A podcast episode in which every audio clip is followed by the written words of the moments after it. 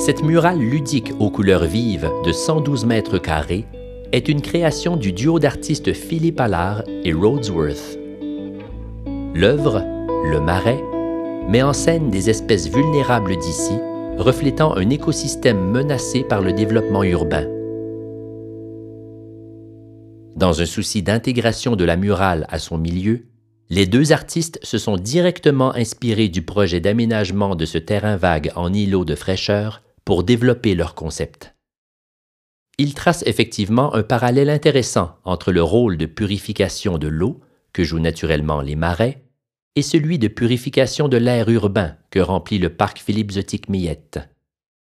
Par la suite, preuve d'un projet qui a été pensé en concertation, les architectes se sont inspirés de la maquette de la murale pour revoir le design du parc. À titre d'exemple, les pastilles de verdure ont pris la forme de nénuphars. Les jeux d'eau sont des répliques de quenouilles géantes. L'art mural devient ainsi réellement moteur de changement, d'innovation, de création et de développement cohérent.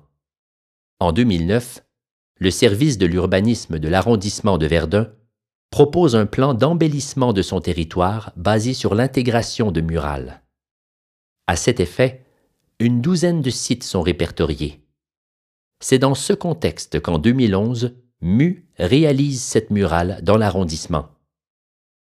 Les retombées positives de cette première intervention ont encouragé les partenaires à poursuivre leur collaboration, comme avec la murale d'Astro que nous avons vue précédemment, Tropicale, qui est la cinquième produite par Mu dans ce contexte.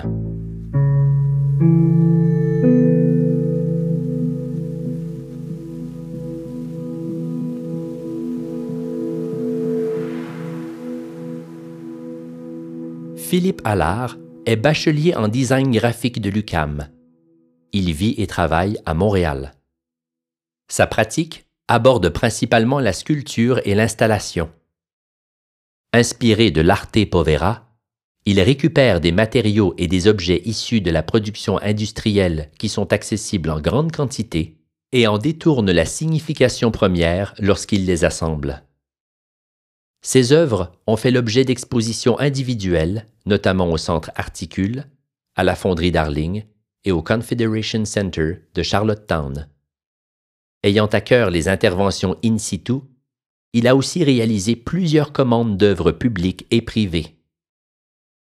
Rhodesworth, l'autre artiste ayant collaboré à la création, commence à peindre les rues de Montréal en 2001.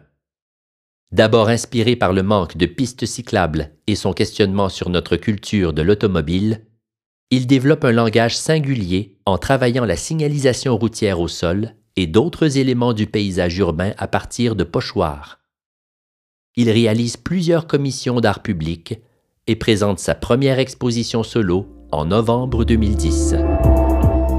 Ce balado est une initiative d'Art public Montréal. Il est réalisé grâce au soutien de l'entente sur le développement culturel de Montréal, conclue entre la Ville de Montréal et le ministère de la Culture et des Communications. Le tout avec la collaboration de Tourisme Montréal.